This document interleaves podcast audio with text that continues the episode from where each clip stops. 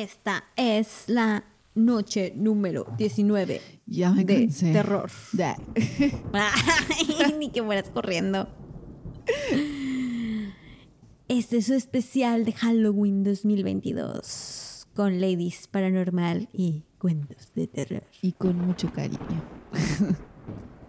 Sí. Y bueno, Karen, ¿estás de acuerdo que no hay animal acuático más adorable que las nutrias? ¿Que las nutrias? Ajá. Algo que me hace muy feliz es ver videos de nutrias agarradas de sus manitas así nadando. Ay, flot están flotando, ¿no? sí, van Ay, flotando sí es así. cierto. La, la, la. Ya me acordé cuál. ¿No son adorables? Lo son, pero creo que me vas a decir, pues no. Pues no, ya. Karen. no son adorables porque te podrían desollar viva. No. Esta es la leyenda de los Kushtaka. ¿De los qué? Kushtaka. Ah, pensé que de la nutria no, asesina. No creo que así se pronuncie. Pero igual es, es un nombre que viene de los nativos americanos. Oh, vaya, vaya. A ver qué me traes hoy. Son monstruos cambiaformas de Alaska. What? Nuestra historia comienza en la costa de Tlingit, que está compartida por Alaska y parte de Canadá, y su historia data hasta 10.000 años atrás. Esta viejona. Los, ti- los Tlingit, perdón, es una palabra muy difícil, creen que algunas nutrias son en realidad cambiaformas, que parecen hombres. Uh, ¿Qué? Estas criaturas tienen un propósito malvado, atrapar las almas de sus víctimas y evitar que puedan reencarnar. Ah, qué bañados. Eso está feo. Me imagino yo que esta cultura de ahí nativa creen en la reencarnación, ¿no? Porque es muy es, es una parte importante que al Sí. es un tema importante que esta historia gira ahí alrededor de la reencarnación. Entonces, estas nutrias cambiaformas son llamadas kushtaka o koshdaka, que también estoy segura que no se pronuncia así, pero bueno, la leyenda va así. le intento. Mientras vas caminando por tu aldea, o cazando en los bosques, o pescando en el mar, un hombre o un grupo de hombres se te acercan. Estos hombres pareciera que están relacionados, como si fueran una familia, pero tú no tienes idea de que en realidad son kushtakas. En algunos casos, estas criaturas malévolas aparecen cuando estás perdido o lastimado, que afirman que su intención es rescatarte. Sin embargo, te guían por caminos cada vez más profundos dentro del bosque. Joder. Y luego sucede una de dos cosas. Puede ser que te hagan pedazos o te vuelvan un kushtaka, como ellos. No. Lo cual evitará que tu alma pueda reencarnar. No sé. Los grupos de Kushtaka ¿Cuál son especialmente peligrosos. Puede ser que te atraigan hacia ellos gritando o haciendo ruidos que suenan como mujeres o niños peligrosos. Pero una vez que te ven venir, no tendrás escapatoria. Joder. Todo este tiempo me estoy imaginando nutrias bellas. nutrias bellas, yo me los imagino así como que hombres nutrias. Ay, No sé. Qué feo. La ternura de las nutrias es lo que hace tan peligrosos a los Kushtaka, de acuerdo con la gente Tlingit. Porque como son juguetones y están bonitos, pues obvio que atraen tu atención, Ay, ¿verdad? sí, y es que fácil sí. que se te escape el hecho de que en realidad son cambiaformas, Son que quieren consumir nuestras almas y condenarnos a pasar una eternidad vagando por la tundra congelada. No. Afortunadamente, hay una protección en contra de ser capturado por los Kushtaka. Y esa solución es el segundo animal más tierno de Alaska y de todo el mundo para ser razonables. Los perritos. Ay, sí. A los Kushtaka supuestamente les aterran los perros. No manches. Afortunadamente, en Alaska abundan los perros porque pues obvio que además de ser una adorable compañía, son muy útiles día a día en, como que en esas condiciones tan salvajes de vivir en Alaska y En, todo en eso. este momento agradezco tener dos San Bernardo. Ándale, ajá, esa es, esa es una función muy útil de los perros o, o también los usan para jalar trineos o simplemente para vigilar ahí a los animales. ¿no? Ajá. Entonces también se dice que se pueden espantar con fuego, pero pues más bonito un Ya sé. ¿no? Y pues no sé si de verdad serán cambiaformas las nutrias, pero lo que sí descubrí, Karen, es que las nutrias son animales muy peligrosos. Ah, joder. Sí, ya sé. Encontré la noticia de un hombre No que manches. fue atacado por nutrias y describe lo sucedido como que creyó que iba a morir en ese momento. No manches. ¿Lo hirieron muy feo? Sí, iba caminando por un parque que tiene un lago, por lo que entiendo, y había nutrias en ese lago, lo cual que, que adorable. bueno, antes de que supiera lo que le pasó, creo que iba corriendo con un amigo o algo así. Y dice que estas nutrias salieron del lago, se lanzaron sobre de él y lo mordieron 26 veces en 10 segundos. No manches. En los tobillos, las piernas y las nalgas, hasta que lo tiraron al piso. ¡Hala! Entonces, sintió que ya ahí Sí. se había terminado toda su vida, Ay, se lo iban a comer todas las nutrias del mundo. por nutrias. Sí, pero en eso llegó su amigo con el que iba corriendo y las, o sea, empezó a gritar así que Ah. "¡Ah!", y las espantó y ya se fue cuando se fueron las nutrias y fue lo que lo salvó, pero ah, obviamente acabó en el hospital. No manches. Así que sean gustacas o no, mejor no te acerques a las nutrias, Karen, por, más muy adorables que, se sean. Mejor como yo, velas por YouTube, ser felices, Ay, agarraditas de la mano. Oye, qué pedo, no sabía. Sí. No creo llegar a ver alguna nutria en mi vida, quién sabe, pero es bueno saber. No, yo sí las he visto en, en zoológicos. Yo no me acuerdo.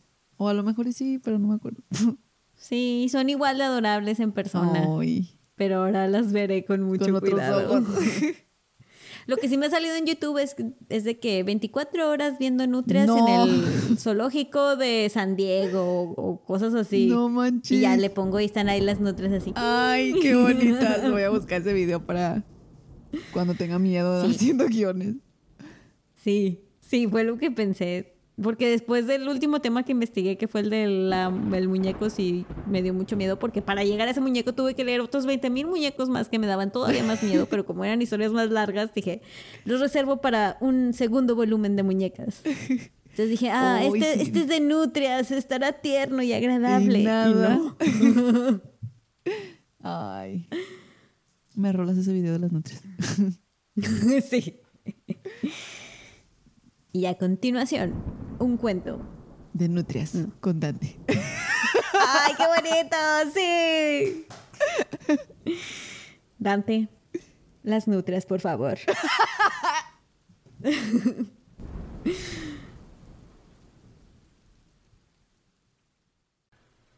Buenas noches, ladies. Ya que estamos con el tema de los cambiaformas, les compartiré un cuento relacionado con estos increíbles seres.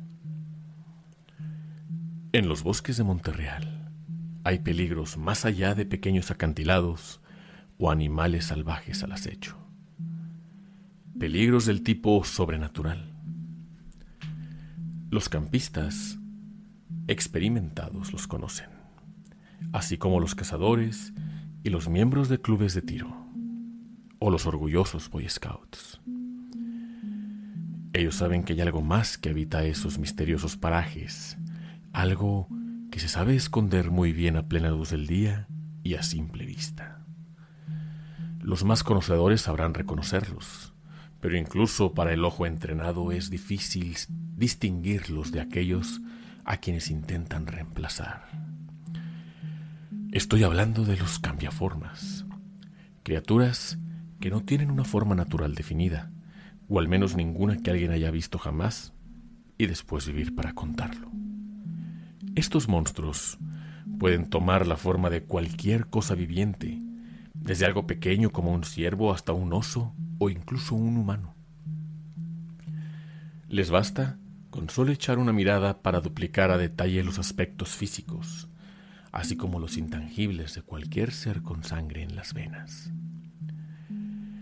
Es con ese contexto con el que quisiera comenzar la trágica historia de la familia Herrera, padre, madre y un par de adolescentes bien portados. Se aventuraron a acampar en los suelos boscosos sin experiencia previa y sin un guía apropiado de supervivencia, aunque realmente no hay un guía para sobrevivir a los cambiaformas. Con comida suficiente, caminaron toda la mañana y gran parte de la tarde hasta asentarse en un espacio libre de árboles. Armaron ambas casas de campaña, encendieron linternas, armaron un fuego pequeño suficiente para calentar comida solamente y cenaron. Esperaron en la noche hasta que el fuego se extinguió y apenas se iban a disponer a dormir cuando oyeron un alarido no muy lejano.